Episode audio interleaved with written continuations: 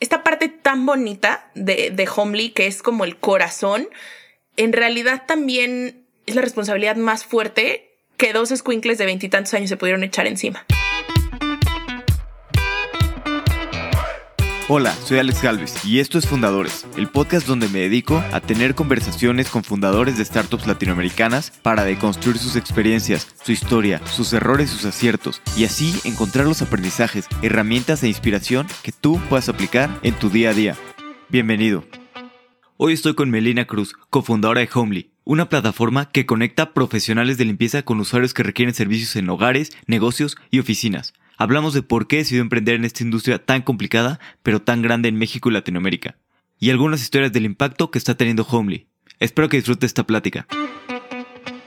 Melina, bienvenida a Fundadores. Muchas gracias, Alex. Encantada de estar por acá con ustedes. Encantado de tenerte por aquí. Bueno, tú estudiaste finanzas en el ITAM, que digamos es una carrera pues, más tradicional, ¿no? Digámoslo así. Pero me gustaría entender, antes de pues, que empezaras tu carrera como emprendedora, ¿cómo fue que, llegaste a, a Hewlett Packard y por qué te uniste a Hewlett Packard y no a alguna otra empresa? Buenísimo. Sí, justo creo que es como parte del path que tenía yo previo a, emprender como muy tradicional. De alguna manera creo que el ser tan buena en este tema de, de, finanzas corporativas me llevó a pensar que mi carrera profesional iba a estar como más enfocada en ese tema, ¿no? Intenté alguna vez como meterme al mundo de banking, la verdad es que no fue algo que me llamara la atención y durante toda la, la preparación profesional que tuve durante la carrera me di cuenta que este tema más como acercado hacia corporativo era algo que me gustaba mucho como la mezcla entre administración y finanzas, que en realidad justo tengo yo como ese, ese background profesional. Y de pronto se me presenta esta oportunidad gracias a la bolsa de trabajo de la universidad y como que dije, a ver, hace sentido, es una empresa grande, es una empresa que tiene como, como pues, potencial de crecimiento, muy bien establecida, que tiene como ciertos retos detrás en la parte de, del análisis, de correr estimaciones, etcétera. Al final del día creo que es algo bien padre manejar o estar en empresas de consumo, que al final del día es, es mucho lo que hace Hewlett Packard, me tocaba a mí estar en esa parte. Y se presentó esta oportunidad, la verdad es que fue, entré yo como con un internship primero y a los dos meses me cambiaron ya a tener una posición tiempo completo, porque soy una intensa. Entonces desde el mes uno, ¿no? Corría yo y sacaba chamba y hacía como mucho más de lo que, de lo que se esperaba de una posición de un intern. Entonces tuvo a bien mi jefa en ese momento el ofrecerme la posición tiempo completo y yo creo que fui como la persona más joven en incorporarse al equipo de, de finanzas corporativas de México y Latinoamérica y estar corriendo como pues ciertos números bastante importantes de visibilidad del negocio. Y la verdad es que ahí aprendí mucho como a este tema de incluir nuevas ideas, escuchar nuevas ideas que de pronto me topé muchas veces con pared. Y creo que fue como parte de la historia que empezó a desgastar mi carrera de decir, híjole, yo soy alguien que le gusta proponer y sumar y, alzar la voz y alzar la mano, no siempre he sido como, como muy así y no era tan bien recibido, sobre todo por este tema como de experiencia en un equipo que lleva 15 años trabajando en la misma posición y manejando los mismos sistemas y tal. Entonces creo que fue como de los grandes aprendizajes que me llevé estando yo en, Hewlett Packard fue justo este tema de aprender a estar abierto, a escuchar como estas nuevas voces, a no cerrarte como a así se hacen las cosas y así se han hecho siempre. Pero también tuve a bien, la verdad es que quien, quien tuve la oportunidad que fuera mi jefa durante esos años que estuve yo en Hewlett Packard es una mujer súper abierta, súper entrona y que de pronto empezó a darme mucha visibilidad, empezó a darme mucho de, liderazgo, de poder, de voz. Entonces fue como este, esta lucha entre ella y yo, ¿no? La sentía yo como de ir rompiendo con estas estructuras mucho más tradicionales. Y también ella tuvo a bien cuando le platiqué, ¿no? Esta idea de, oye, estoy viendo y quiero emprender y tal, como darme estos consejos que hoy agradezco muchísimo, decirme, a ver, está padrísimo lo que quieres hacer, pero aquí tienes esto estable. Entonces, en el Inter, ¿qué te parece si haces una mezcla de las dos cosas? Me dio mucha libertad en cuestión de trabajo remoto, que para ese tiempo y para esa empresa era algo rarísimo, ¿no? O sea, cuando ella me dijo, no vengas tres días a la oficina, no te preocupes, yo sé como lo responsable que eres, sé que vas a estar sacando tu, tu trabajo, tus actividades. Y si en el Inter tú estás trabajando en algo adicional, yo no tengo por qué, ¿no? Como, como enterarme, por así decirlo. Entonces creo que fue una experiencia súper padre. Me dejó mucho esta estructura corporativa que de pronto también en el mundo startup, pero se necesita a veces, ¿no? O sea, de pronto cuando estás con, con el tema de emprender, todo es un caos y todo está pasando al mismo tiempo y hay un millón de incendios. Y algo bien divertido que, que platico ya hoy como con mentores o gente que ha estado con nosotros en el camino es esta estructura que tenías tú, ¿no? Desde el día uno de hacer las cosas por pasos y de, a ver, hay que hacer esto así y hay que incorporar y hay que llevar registros fiscales, financieros, tal. Era mucho la escuela de Hewlett Packard, ¿no? O sea, yo venía una escuela muy estructurada y entré a un mundo muy caótico y entonces empecé dentro del caos a tratar de ponerle cierta estructura que hoy lo agradezco muchísimo porque justo creo que muchas veces en el camino las startups se, topan, ¿no? Como con esto de, chin, esto se tenía que hacer y no lo hemos hecho en los últimos dos años y medio y es un desmadre tener que regresarme a hacerlo desde cero. Entonces creo que fue como parte de los superpoderes, por así llamémosle, que me dejó ese, esa escuela de, de Hewlett Packard mucho más tradicional. ¿Y, cómo fue esta parte? Mencionas que, que, empezaste como con la idea y empezaste part-time y así. Un poquito antes, ¿cómo nació esta idea? ¿Por qué dijiste voy a hacer esto? Súper, me encanta. Es una historia bastante divertida y en realidad cada que, que a Edgar, que es, mi, que, mi, que es mi cofundador, y a mí nos preguntan, siempre decimos que estamos seguros que tenemos el pivot más grande de cualquier startup de México. Porque la idea inicial que teníamos Edgar y yo era poner un restaurante. Entonces no, no, no había como cabida a, a, a lo que hacemos hoy ni siquiera pero creo que fue como una serie de eventos muy particulares que nos fueron llevando hacia el camino de crear lo que tenemos hoy. La primera es, Edgar tuvo la fortuna de tener previo a Homely otro emprendimiento que se encargaba como de vender ropa en línea, al final esa marca se la compraron a él cuando empezó a abrir puntos físicos, esto te hablo de 2014 más o menos, entonces era todavía una época en la que a lo mejor el e-commerce no había despegado tanto como hoy está. Era esta época en la que se empezaban a crear los influencers en Instagram y él lo dice muy chistoso, dice, cuando yo vendía en Instagram, Instagram todavía no tenía habilitada ninguna herramienta como para que una marca vendiera y yo empecé a hacerlo, ¿no? Entonces creo que ahí de su lado tenía esta experiencia de decir, esto empieza a crecer, esto está jalando, como que con tecnología puedes alcanzar a vender en puntos donde nunca te hubieras imaginado. Y la otra parte tenía como esta cosquilla, me decía, a ver, tú eres muy buena con justo este tema de, de business, de negocio, de números, y yo no tengo ese background, ¿no? Edgar estudió y, y dejó trunca la carrera de, de, arquitectura, entonces a él le gusta crear y diseñar y como, como la parte más justo de de ideación, de creación de producto es lo suyo y me decía, y a mí me falta esa otra parte como más estructurada, más cuadrada, por así decirlo, de negocios, de números, de planes, de tal, y tú lo tienes, ¿no? Entonces me acuerdo perfecto que él me busca y me dice, oye, a ver, ¿qué onda? Hagamos algo, como que yo no, nunca te vi, Edgar y yo nos conocemos desde la secundaria, o sea, más de 15 años. Entonces él me decía, yo nunca te vi como alguien que estuviera literalmente atrás de una computadora solo corriendo Exceles. O sea, tienes madera para hacer muchas cosas y siempre has sido, ya sabes, esta eh, que persona que vive en las nubes soñando en cómo vamos a hacer un mundo mejor. Y, güey, sinceramente, atrás de una compu corriendo Excel no lo vas a hacer, Mel, ¿no? Entonces, un poco me picó el ego y el orgullo y como que dije, tiene razón, creo que sí. Y ahí fue cuando nos juntamos. Obviamente, la primera idea que me dijo él era porque había otra persona ahí en común como con esta experiencia de, de cocina, de alimentos, de restaurantes. Me dijo, pongamos uno, vamos viendo, intentamos, ve viendo si te gusta realmente esto de, de hacer negocio y, y vamos viendo. Pero el negocio más tradicional que te imagines, ¿no? En realidad, pues un restaurante no es como, es muy retador, pero no tiene estos temas como de innovación tan metidos.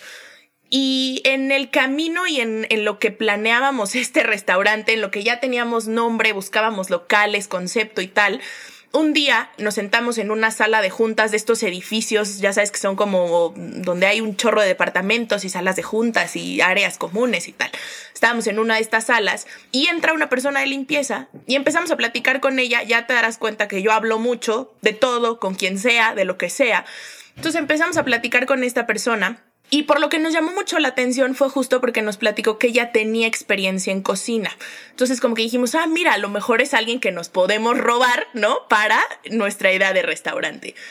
Y de pronto entendiendo su realidad de vida, ¿no? Nos decías, ver, pues hoy estoy en limpieza porque esto es algo seguro, porque pues la situación allá afuera está bien difícil, tal, pero nos contó como esta historia que mm, no sé si alguna vez te ha pasado, que de pronto hay cosas que sabes pero que no, no les has puesto tanta atención, ¿no? Y creo que en, en, este mundo en el que jugamos nosotros es algo que comúnmente nos pasa. Cuando platicamos como de cómo está la situación para la gente que realiza un servicio de limpieza, la gente te dice, puta, si es algo que me imaginaba o que medio sé, pero no me, no me había metido tan, tanto, ¿no? No había entendido tanto a, a la persona. Entonces de pronto nos empieza a contar justo esta realidad de vida de un trabajo donde estaba empleada en una, en una empresa tradicional de limpieza, pero no tenía horas extras, ganaba menos del mínimo, se hacía tres horas para llegar, ¿no? Se enfrentaba obviamente a todo este tema de pues abusos, discriminaciones, humillaciones. Y de pronto fue como, como un choque bien duro para Edgar y para mí, que de verdad, o sea, nos echábamos los ojos como decir, puta, ¿qué respondes ante esto, no? O sea, ¿qué respondes ante una mujer de cuarenta y tantos años, soltera, con dos hijos, que te está contando una realidad de vida que probablemente es compartida con millones? ¿Qué le dices? O sea, ¿qué le ofreces? ¿Qué, qué puedes como, como hacer en ese momento? Entonces fue algo bien choqueante para nosotros y, y me acuerdo perfecto que a partir de ese momento como que hubo algo que se prendió, ¿no? Literalmente internamente, que nos empezamos a clavar mucho en el tema y a meternos al INEGI, buscar estadísticas y darnos cuenta de cuántas empresas había y de cuál era el salario mínimo, porque era algo que ni siquiera teníamos claro, ¿no? O sea, de nuevo, son esas cosas que sabes que están pasando en tu realidad, pero no te has metido realmente a, a vivir esa realidad. Y creo que se conjuntó eso, como este, este enojo y esta rabia genuinamente de decir, ¿cómo esto en serio es la realidad para cuántos millones de personas? Y una parte a mí como muy personal que me tocó fue justo después de mucho estarlo platicando. Me acuerdo alguna vez que, que, empecé yo a platicar con mi mamá de este tema y de la industria y muy, muy enojada. Me decía, mira, qué divertido que te empiece a interesar este tema porque de ahí vienes, ¿no? Y yo como, ¿cómo que de ahí vengo?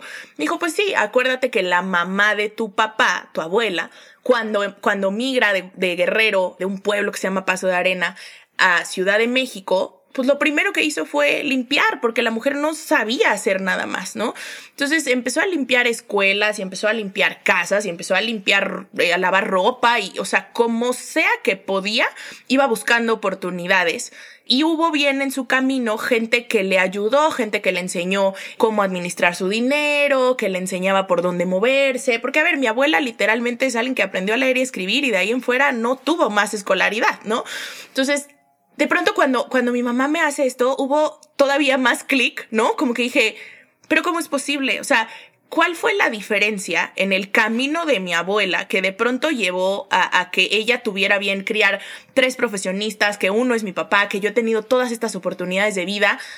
versus los millones que están allá afuera, ¿no? O sea, en realidad, ¿dónde está esa diferencia? ¿Qué, qué hubo en, en ese camino diferente y qué pudiéramos hacer diferente para que al final del día no tome dos generaciones, sino a lo mejor una generación el que existan nuevas fundadoras de startups, ¿no? O sea, en realidad fue como, como ese ciclo que de pronto se cerró perfecto en mi cabeza y dije, claro, es que esto, o sea, esto, esto hace sentido con lo que quiero hacer, esto hace sentido de dónde vengo, de las cosas en las que creo, de lo que he vivido, ¿no? Entonces, creo que ahí fue donde, donde hizo todo el clic completo y me acuerdo perfecto que de pronto Edgar y yo como que dijimos, oye, a ver, lo del restaurante, ¿qué? ¿No? O sea, ¿a, quién, ¿a quién le va a cambiar la vida a un restaurante? Pues sí, probablemente al círculo más cercano, pero ah, en realidad aquí hay algo, hay un issue que nos duele y que nos gusta y que nos apasiona y que nos estamos clavando mucho. Entonces, ¿para qué nos hacemos güey? ¿No? En realidad vamos a irnos por este otro camino. Y si te soy muy sincera, no teníamos realmente en un principio esta claridad de vamos a fundar un startup y un marketplace. No, cero. O sea, dijimos, a ver, queremos ayudarle a la gente que está en este segmento. No sabíamos si iba a ser con una empresa, no sabíamos si iba a ser con una AC, con una organización civil, con distribuir contenido, o sea, con cómo dar visibilidad, por así decirlo, ¿no? En el camino, justo Edgar y su background, ¿no? Como esta parte de crear una empresa, me decía, es que tenemos que hacer algo como, como sí crear crear una empresa y sí meterle tecnología porque es la forma en la que más rápido podemos como ir creciendo.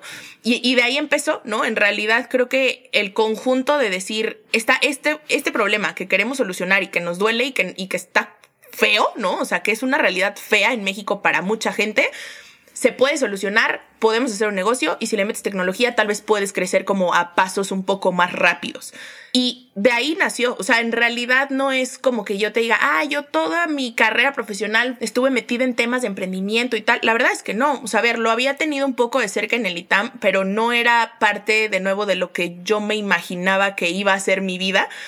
Y fue un cambio completo, ¿no? O sea, todo mundo, me acuerdo perfecto que cuando empezaba yo a platicarle a amigas, a mi asesora de la tesis, a mi jefa, ¿no? Como de, oye, está esto llamándome la atención y como que estoy empezándome a meter en este mundo de, de emprendimiento y tal, todo el mundo era como, qué raro, ¿no? O sea, no, nunca como que mostraste ese interés por emprender durante todos estos años. Pero ya que platicaba el de dónde nacía, todo el mundo era como, ah, claro. O sea, si eres alguien que genuinamente has dicho, güey, quiero cambiar México y quiero cambiar la realidad y quiero hacerla de la vida diferente a millones y tal. Entonces, creo que ahí fue donde en realidad empezó a hacer mucho sentido, particularmente para mí y para Edgar, eh, el tema de decir, enfoquémonos en esto en, en particular. Y un poquito cuál fue el primer paso, porque como dices es un problema pues, muy grande y además las condiciones son, son complicadas, pero sobre todo cómo hacer, o sea, qué hicieron para hacer las cosas diferentes, ¿no? Desde el principio.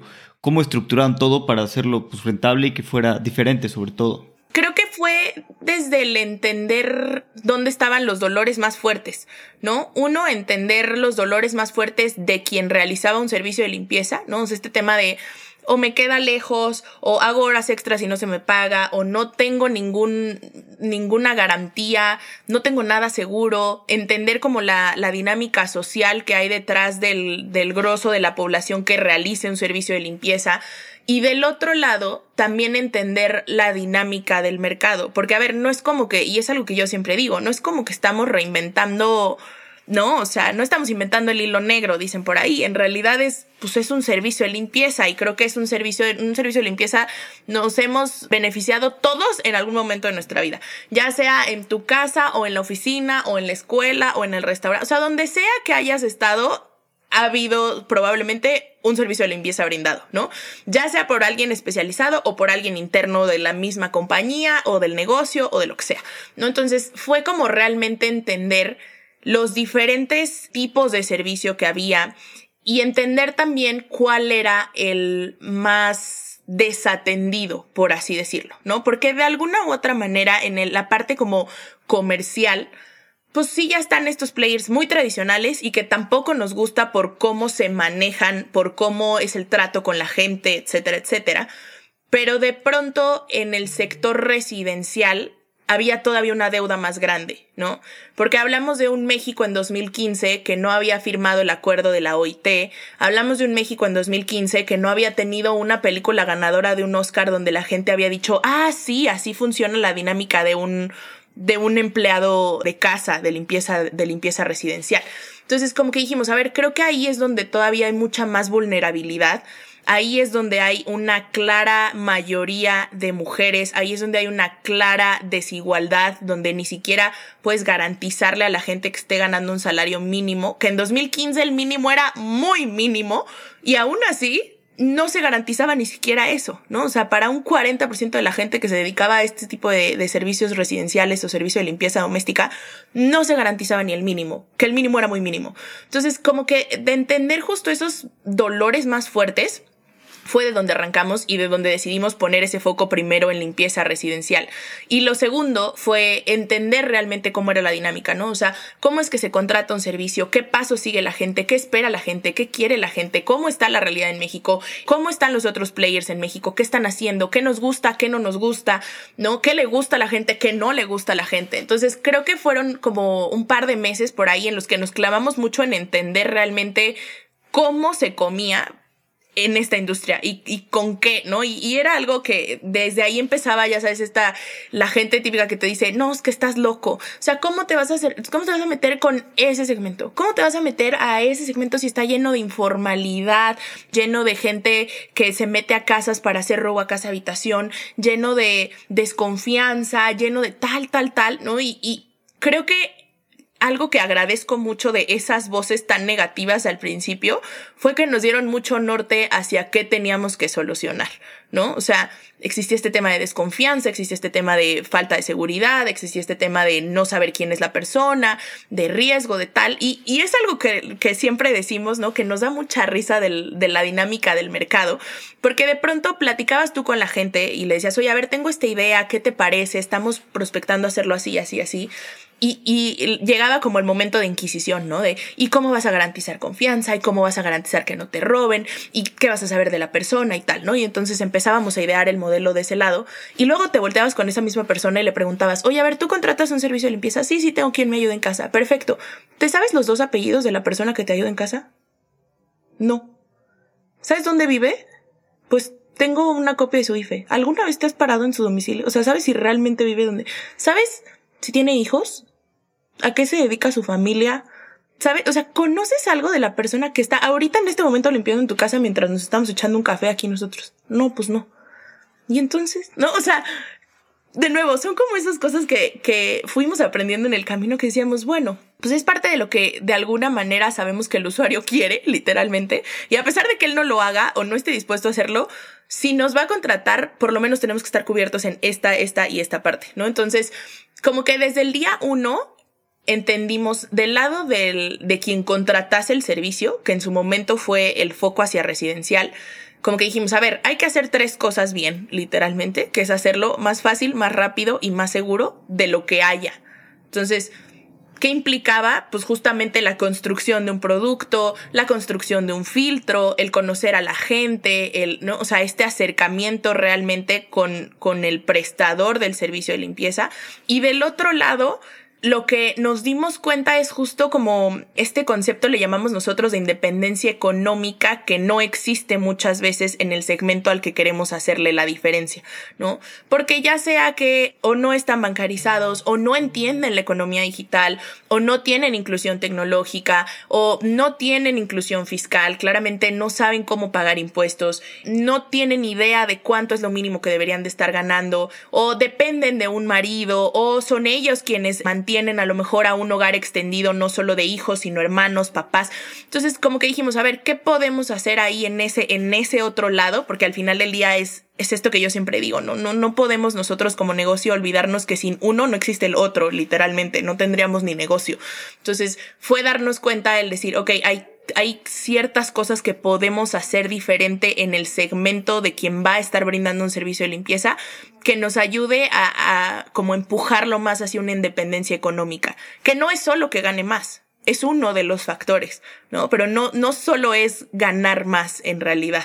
¿Y como qué otras cosas pudieron hacer en este aspecto de bancarizado y todo eso? ¿Qué, qué otros aspectos hicieron en, en esta parte? Justo son un tema de inclusión tecnológica, ¿no? De entender realmente cuáles son los skills y las, la conexión tecnológica que tiene el personal y desarrollar un producto que sea adecuado a, la inclusión que tiene, porque también esa es otra. O sea, de pronto no puedes sentarte con una persona que está buscando empleo en limpieza residencial y decirle, esto es una app, porque en ese momento literalmente era como de, no, no, no, o sea, a ver, yo quiero limpiar, ¿no? Yo, yo sé limpiar, no me, no me compliquen la vida para hacer una actividad que llevo haciendo tantos años. Entonces, está el tema de inclusión tecnológica, está el tema de inclusión financiera e inclusión fiscal. Como que son esos tres pilares los que de alguna manera nos guían mucho y son como parte del assessment inicial que hacemos con todas las personas que se incorporan como keepers, es justo entender eso, ok, ¿cómo está tu inclusión fiscal, financiera y tecnológica? ¿Pagas impuestos, estás registrado ante el SAT, entiendes algo del SAT? Sí, no. Tienes una cuenta de banco, tienes una cuenta de ahorros, tienes, ¿no? E-, eres sujeto a crédito, tienes algún crédito ahí pendiente, tal, y el tema de inclusión tecnológica.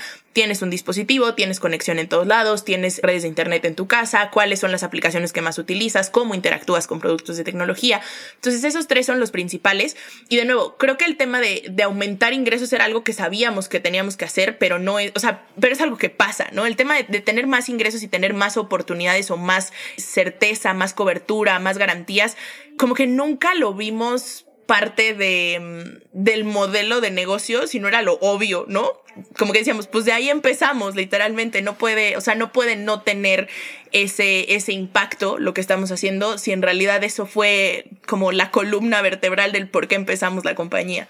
Sí, claro, y luego también en este sector residencial, pues lo que comentabas, ¿no? Muchas personas ganan menos que el mínimo, ¿no? Porque tal vez ganan, pues no sé, X un día, pero no trabajan cada día, ¿no? Exacto. Tienen trabajos una vez cada dos días, una vez cada tres días, entonces eso acaba llevando el sueldo a menos que el mínimo, ¿no? Exacto. Sin contar pues todo el dinero que se gastan en transporte y, y en, y en otras cosas. Correcto. Y ahí, por ejemplo, es algo, o sea, de nuevo, es parte de esas dinámicas del mercado, ¿no? Que de pronto la gente dice, es que, híjole, su servicio puede a veces parecer muy caro.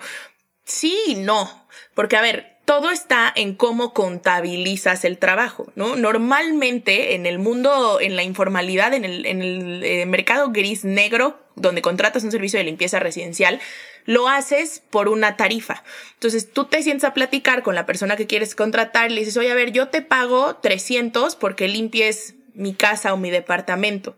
Ah, ok, perfecto. Sí, pero a lo mejor tu casa, o, o si es un departamento, pues a lo mejor son 300 por tres horas, que está súper bien, ¿no? O sea, en tarifa del día y tal, sale bien. Pero ¿qué pasa cuando son 300 por una casa que te va a tomar 8 horas limpiar?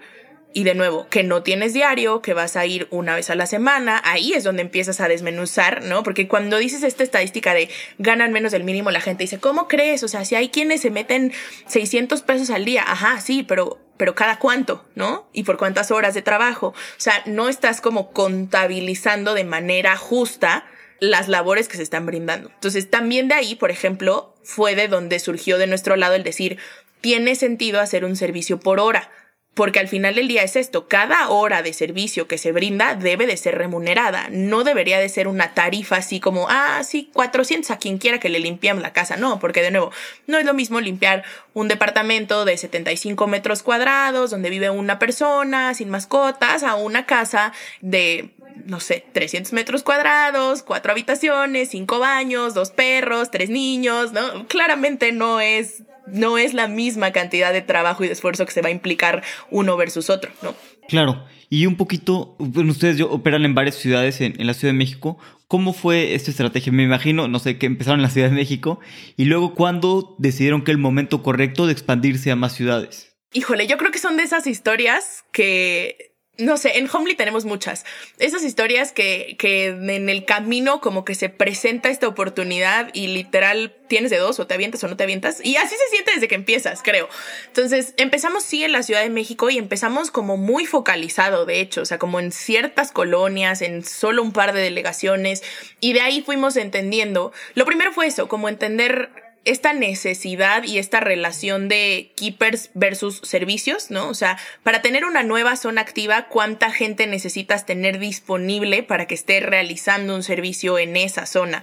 Y entender también algo que es parte como de la propuesta que, de valor que le damos al usuario, de esta, esta propuesta de llegamos en dos horas, ¿no? En una ciudad caótica como Ciudad de México, donde siempre hay tráfico, donde el metro se atrasa, donde los camiones no pasan, tal qué tienes que hacer y qué tan cerca tiene que estar una persona para cumplir con esa propuesta de valor de que en dos horas llegue alguien a tu domicilio a realizar un servicio de limpieza. Entonces fuimos como justo entendiendo primero en la ciudad caótica como Ciudad de México y ampliando nuevas zonas y creciendo y de pronto llegamos a un punto donde ya teníamos cobertura como en, en todo el área conurbada, ¿no? De Estado de México y entender las tarifas también de transporte en Estado de México y se presenta la oportunidad de abrir Guadalajara por un programa piloto que hizo Startup GDL junto con Wiseline, donde lo que querían era llevarse startups a Guadalajara y empezarlo a como a um, amplificar como un hub de tecnología, ¿no? Entonces nos invitan y si te soy muy sincera fue como de estas decisiones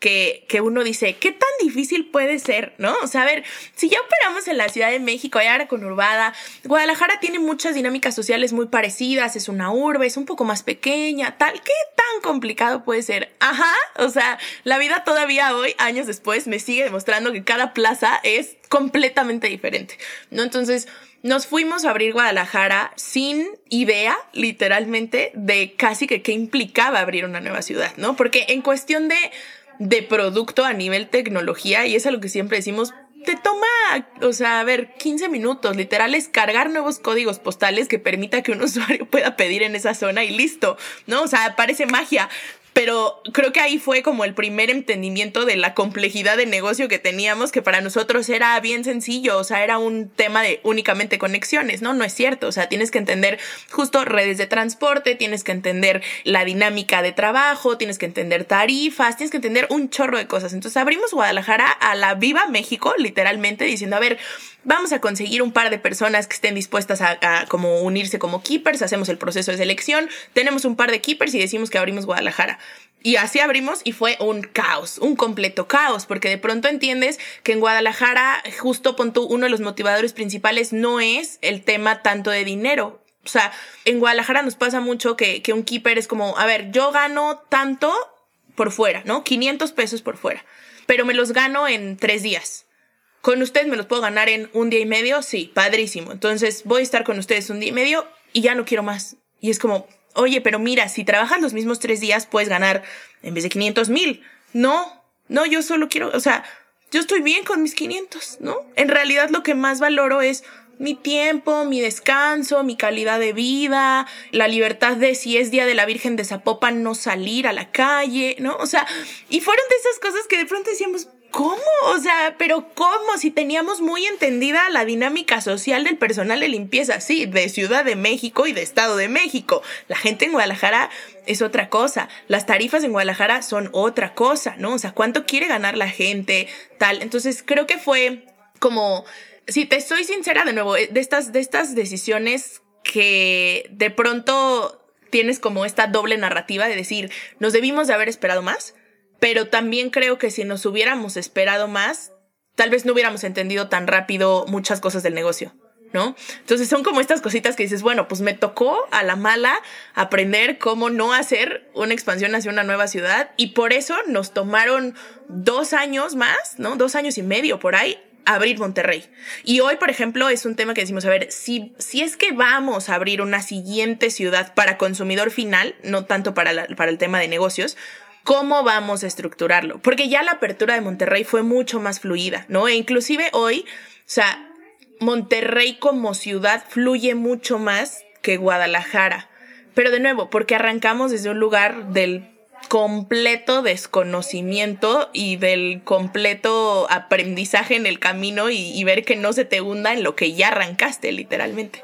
¿Y hay algo específico que te haya sorprendido cuando abrieron Monterrey? A ver, algo que, que me gusta mucho de la plaza es como esta dualidad tan marcada en el usuario final que tenemos, ¿no? Y de pronto lo decimos mucho entre como de, de broma interna, el hijo entró un servicio en donde en San Pedro García, ufa, ¿no?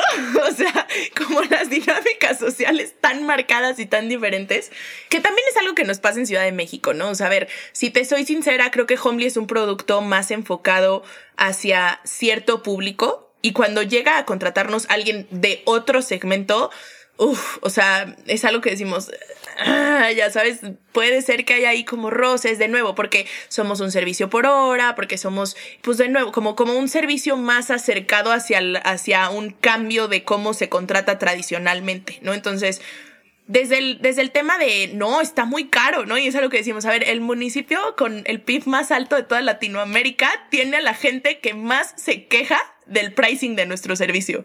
Es rarísimo, o sea, son de esas cosas que dices, bueno, ¿cómo? O sea, ¿cómo es posible? ¿No? Pero de nuevo, es parte de, las dinámicas del mercado que pues aprendes a, a entenderlo y dices, bueno, a ver, pues es lo que hay. Y también creo que es parte como de estos aprendizajes de decir, tu producto no va a ser feliz a todo el mundo. Sí, claro, no es imposible hacer que todos sean felices, ¿no? Y si, si quieres que, que todo el mundo sea consumidor de tu producto, entonces no vas a, nadie lo va a hacer bien, ¿no? Exacto.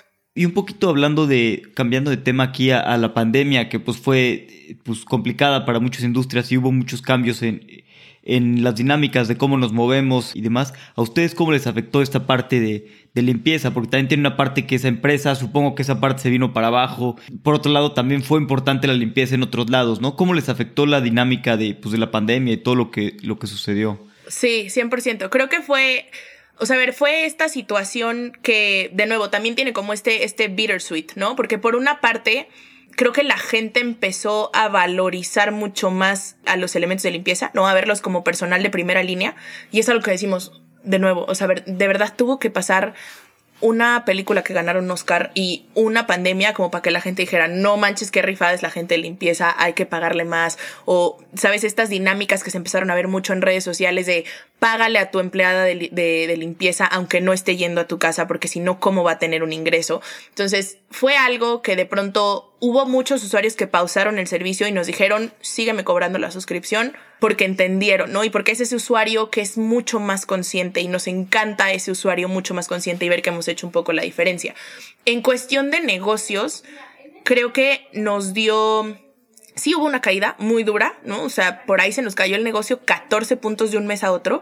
Y son esas situaciones que como founder dices, güey, ¿qué voy a hacer? O sea, no voy a aguantar otra caída igual de 14 puntos el siguiente mes y así, o sea, va a ser insostenible literalmente el negocio y, tu responsabilidad es hacer que el negocio siga existiendo literalmente, ¿no?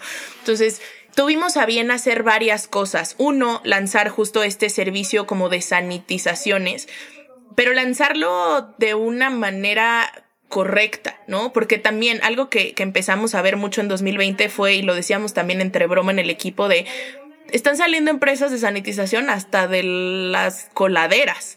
¿Por qué? Porque fue como, como un servicio muy reactivo, ¿no? Como esta venta de cubrebocas o venta de tapetes sanitizantes y, y, que la gente empezó a decir, ah, con esto de sanitizaciones te puedes volver millonario y nomás necesitas una máquina y meterle un líquido.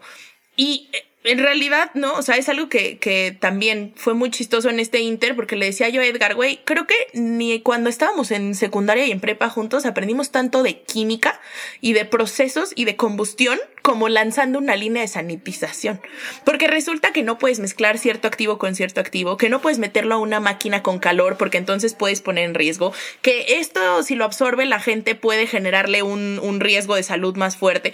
Entonces, creo que fue, de verdad fue algo que, que a mí me impactó mucho ver como ese compromiso de todo el equipo porque todas las áreas tuvieron que aprender de sanitización, ¿no? O sea, ver, si lo vamos a salir a vender, ¿cómo vamos a hacer el advertising? Si lo vamos a estar cobrando, ¿cuál va a ser el pricing? Si vamos a meterlo en producto, ¿cómo lo metemos para que el usuario pueda estar pidiendo estos servicios? ¿Cómo hacemos la adquisición de activos? Y que también fue una decisión de estas que tienes que tomar así, ¿no? De decir, a ver, estoy en un año caótico donde se me está cayendo el negocio, donde tengo que garantizar que la empresa sigue existiendo. Hago una inversión en maquinaria especializada, hago una inversión en insumos especializados, en capacitar a mi gente, en que todo el mundo tenga equipo de protección, en crear un equipo, o sea, fue, ¿no? Algo que le dije, o sea, me acuerdo que lo platicaba yo con Edgar y le decía, a ver, lo vamos a hacer, pero espero que la historia me lo, me lo pague a que lo hicimos bien, porque yo no sé realmente si esta pandemia va a durar tres meses y la inversión que voy a hacer en realidad me quita tiempo de vida económico de la compañía o no. Son de estas cosas que, que tienes que hacer en ese momento y tuvimos a bien lanzar todo un servicio de sanitizaciones y con un foco también, y de nuevo, creo que es parte como del, del ADN de la compañía, ¿no? Como que dijimos, a ver, no somos el único negocio al que se lo está llevando la tostada. o sea, nos está llevando a todos la tostada. ¿A quién más se lo está llevando la tostada? Puta, pues justo restaurantes, todos estos como de consumo, tal, se los está llevando la tostada. Bueno, hagamos algo. Vamos a sacar un servicio de sanitizaciones, sí, para casas, pero vamos a regalarle sanitizaciones a negocios, ¿no? O sea, a negocios chiquitos y que les sirva como para que incentiven el consumo y vamos a crearles una plataforma para que la gente pueda validar que esos negocios están sanitizados y vamos a, regalarle justo a negocios chiquitos o negocios de primera línea, entonces consultorios médicos, farmacias, vamos a, regalarle a estos negocios más afectados esas sanitizaciones y luego vamos a cobrarle a otros negocios que a lo mejor les está yendo un poquito mejor esas sanitizaciones y vamos a crear un producto donde puedas validar que así como hay la farmacia de la esquina, está la otra marca de farmacias con una A, ¿no? Eh, ahí también listada. O este restaurante que es famosón junto con la tiendita de la esquina. Entonces, de nuevo, como que dijimos, a ver, vamos a, vamos a tratar también de ayudar, si vamos nosotros a sacar este nuevo servicio, que vamos a cobrar y monetizar de alguna manera, también cómo le hacemos para echarle la mano a la gente, ¿no? O sea, que, que realmente los otros negocios que se están viendo en aprietos, pues tengan algún beneficio de nosotros. Y ahí empezó mucho como este descubrimiento de cómo no solo hacíamos sentido como una solución de limpieza para oficinas, que había sido el foco que habíamos tenido hasta 2020, ¿no? O sea, de pronto decíamos, Iniciamos con residenciales, después nos extendimos hacia oficinas, hacia espacios de como de coworking y tal. Y de pronto, ¿no? El, el, darnos cuenta que estábamos sanitizando otros negocios y que esos mismos negocios nos decían, oye, ¿tienes personal de limpieza? Sí, pues mira, y así funciona y tal. Y contrataban el servicio, como que dijimos, ah, güey, o sea, pues limpieza necesita todo mundo, ¿no? O sea, ¿cómo no se nos prendió el foco antes que en realidad lo que nosotros sabemos hacer muy bien es toda esta búsqueda, allocation, control del personal de limpieza y por otro lado dar un buen servicio a tiempo inmediato, flexible, tal, que le hace sentido a no solo casas, no solo oficinas, cualquier negocio en realidad, ¿no?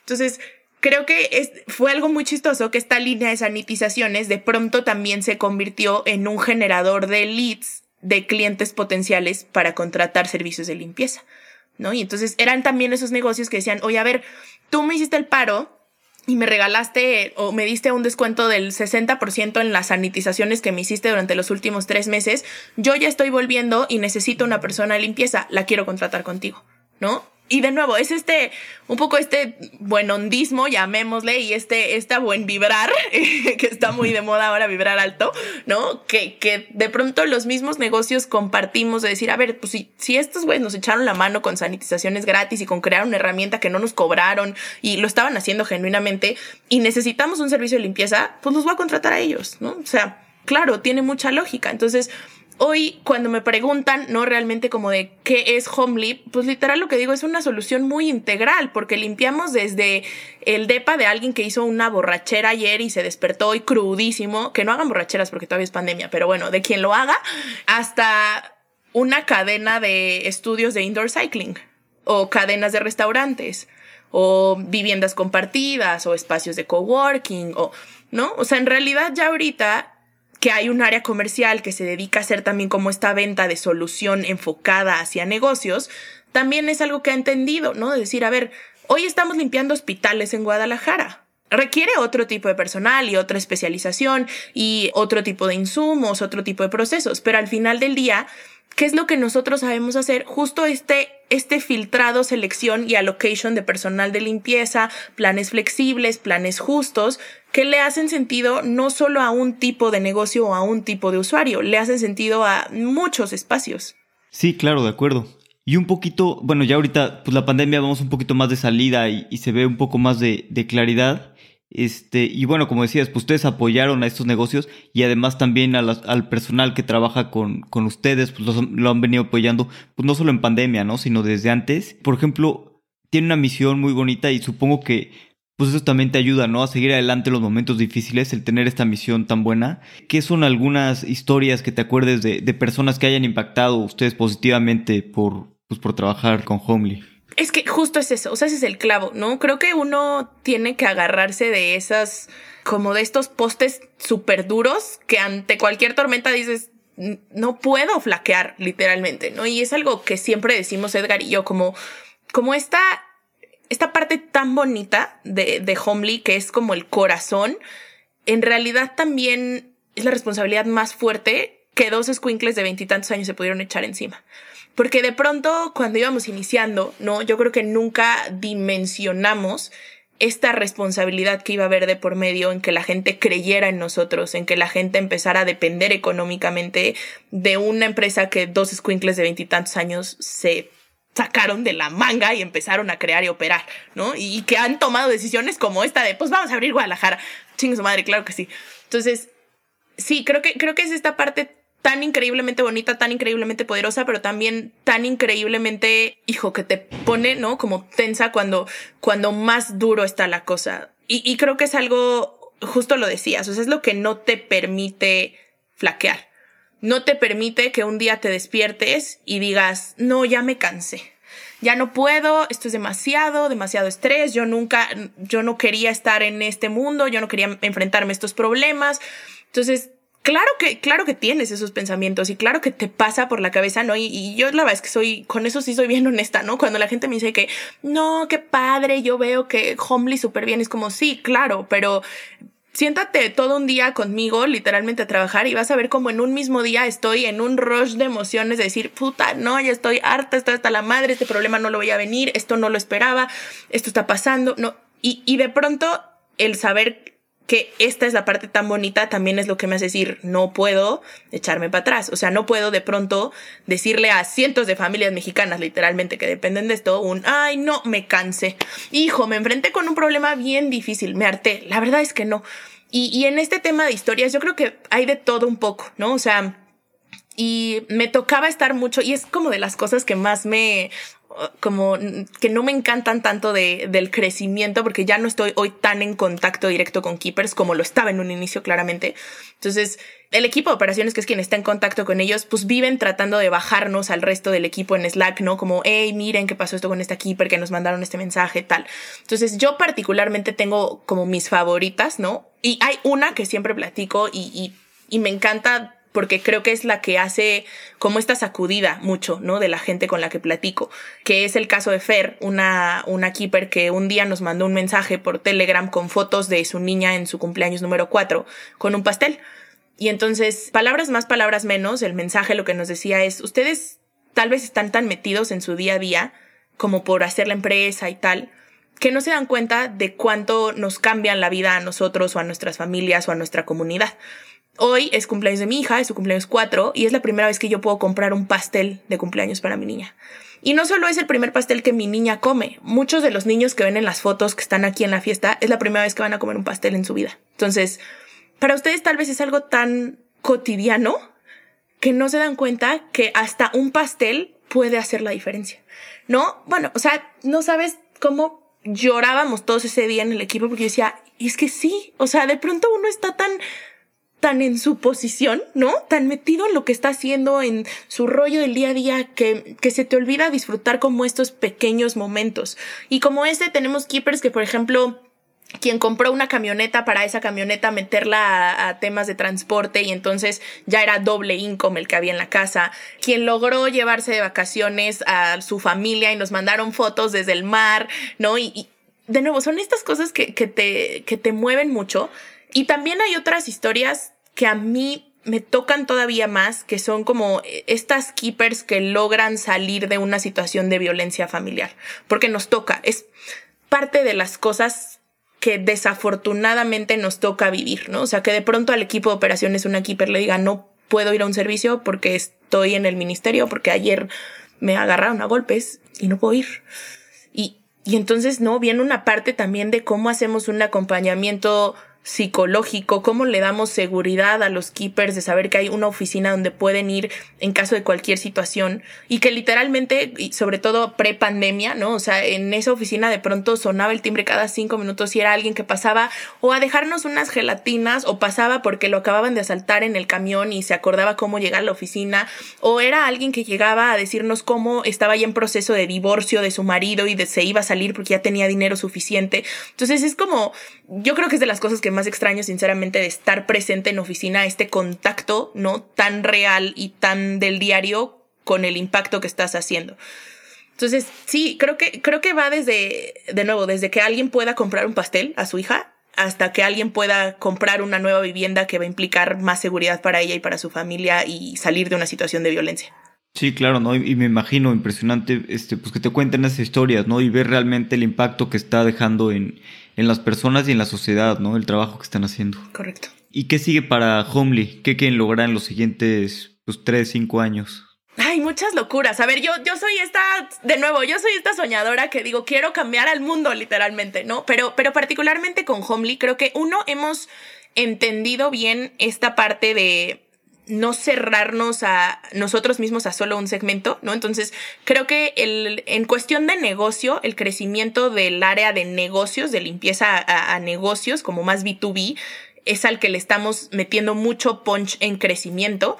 Pero también algo que entendimos mucho del lado de consumidor final fue de nuevo, como que nos hemos vuelto muy buenos en entender ese segmento y acercarle como con oportunidades y darle cabida a que de alguna manera el mismo profesional de limpieza se vea diferente, se vea más profesionalizado, ¿no? Entonces, un poco como el reto del equipo es justo cómo apalancamos todo ese conocimiento que hemos desarrollado del segmento de la industria, de, de esa población en los últimos cinco años en algo, en una herramienta que no solo esté delimitada a Homely, ¿no? De pronto, como con esta idea de decir, no, no tengo yo que estar ahí de por medio, no, no tiene que el cambio de la gente, de la vida de la gente depender de mí necesariamente. O sea, que dependa de mí en las veces en las que yo vaya a estar en medio de la operación, pero ¿cómo le hago para realmente desarrollar una herramienta que ponga en la mano de millones, ¿no? Realmente de millones este conocimiento, este, esta valorización, este tener mejores ingresos. Entonces, en realidad, yo creo que, si te soy muy sincera, hoy a Homely lo veo como en dos, partido en dos, ¿no?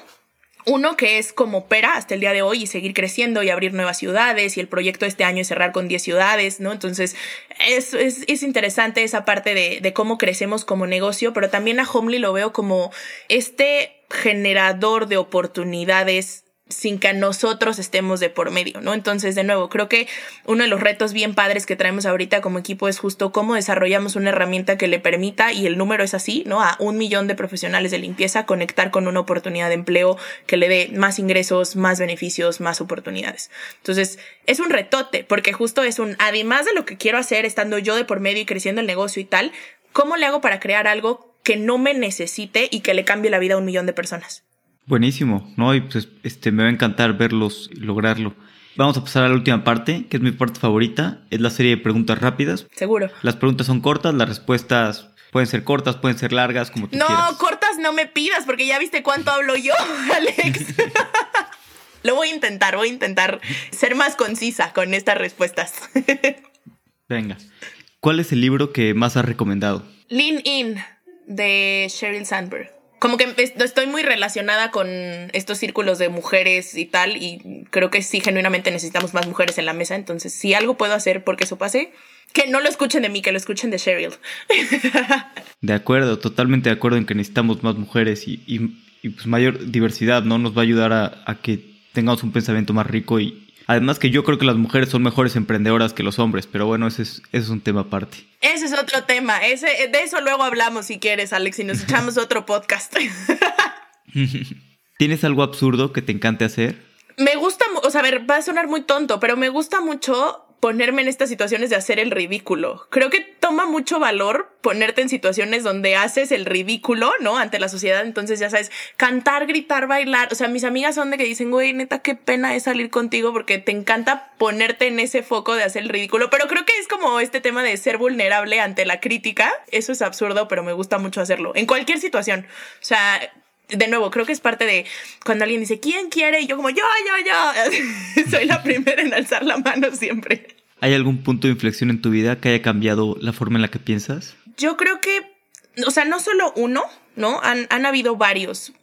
Muchos desde experiencias personales que me han hecho como replantear cosas de mi vida y actuar diferente. Como Sabes, no sé si alguna vez te ha pasado que de pronto te das cuenta que estás tomando actitudes que no son necesariamente apegadas a lo que eres en esencia. Y, la vida se encarga de hacerte saber como esto no es lo que eres en esencia y no estás actuando desde donde eres realmente. Entonces, creo que han sido varias veces las que me ha tocado que la vida me suelte una cachetada y me diga como, regrésate porque te estás yendo por otro lado, hija. Y me ha hecho también ser más genuina. ¿Qué creencia o hábito has cambiado en los últimos cinco años que ha mejorado drásticamente tu vida? Hacer ejercicio. ¿Sabes? Era algo que no estaba como dentro de mi rutina y de pronto hoy no puedo, o sea, si pasan más de tres o cuatro días en los que no mueva mi cuerpo y le dé como salida a la energía, soy, o sea, un energúmeno y estoy de malas y no puedo. Y aprender a meditar está muy trillado y está muy trendy, pero creo que es parte como de las cosas que está bien que se estén trillando tanto y que la gente hable tanto del tema, como, o sea, este, esta inversión que haces en tu salud mental y en tu salud emocional y tu estabilidad emocional es algo que, que a lo mejor a nuestra generación no le tocó que se lo inculcaran tanto y se lo metieran tanto. Y por eso creo que somos esa generación que vive hablando de ese tema, como un, ya que viste los beneficios de hacerlo, quieres que el mundo entero lo haga también. Sí, de acuerdo si le dieras un consejo a ti misma cuando tenías 15 años, ¿qué le dirías? Cut the bullshit. ¿Sabes? Como un... El mundo te, te hace saber, sobre todo cuando estás en esas edades, como te, e, es muy duro contigo, ¿no? Y, y, te hace generar y desarrollar creencias de ti misma que no son ciertas. Entonces, tú sabes en esencia lo que eres, lo que vales, y todo eso que el mundo te hace sentir que es un defecto, en realidad conforme vas creciendo te das cuenta que son parte de tus superpoderes. De acuerdo. Melina, ¿dónde podemos saber más de ti, saber más de Homely si queremos un servicio de limpieza? Seguro. www.homely.mx se escribe H-O-M-E-L-Y y nos encuentran en todas las redes sociales como HomelyMX. Y a mí, si les gusta saber de emprendimientos o verme hacer el ridículo, pueden seguirme en cualquiera de mis redes sociales, porque es algo que me gusta hacer. En Twitter estoy como MLZZ y en Instagram creo que estoy igual. Si no, a través de Homely seguro me encuentran porque siempre vivo haciendo ruido de Homely por todos lados. Buenísimo. Muchas gracias por tu tiempo. El tiempo es lo más valioso que tenemos. Siempre podemos hacer más dinero, pero no más tiempo. Correcto. Me encantó la frase. Gracias a ti, Alex. Qué increíble estar acá platicando. Melina tiene una super energía y me encanta el entusiasmo que transmite. Gracias a todos los que nos han dejado una reseña en Apple Podcast o a los que han compartido su episodio favorito en Instagram. Si no lo has hecho, ¿qué esperas para hacerlo? Las reviews nos ayudan a seguir creciendo y seguir trayendo buenos invitados. Hasta la próxima.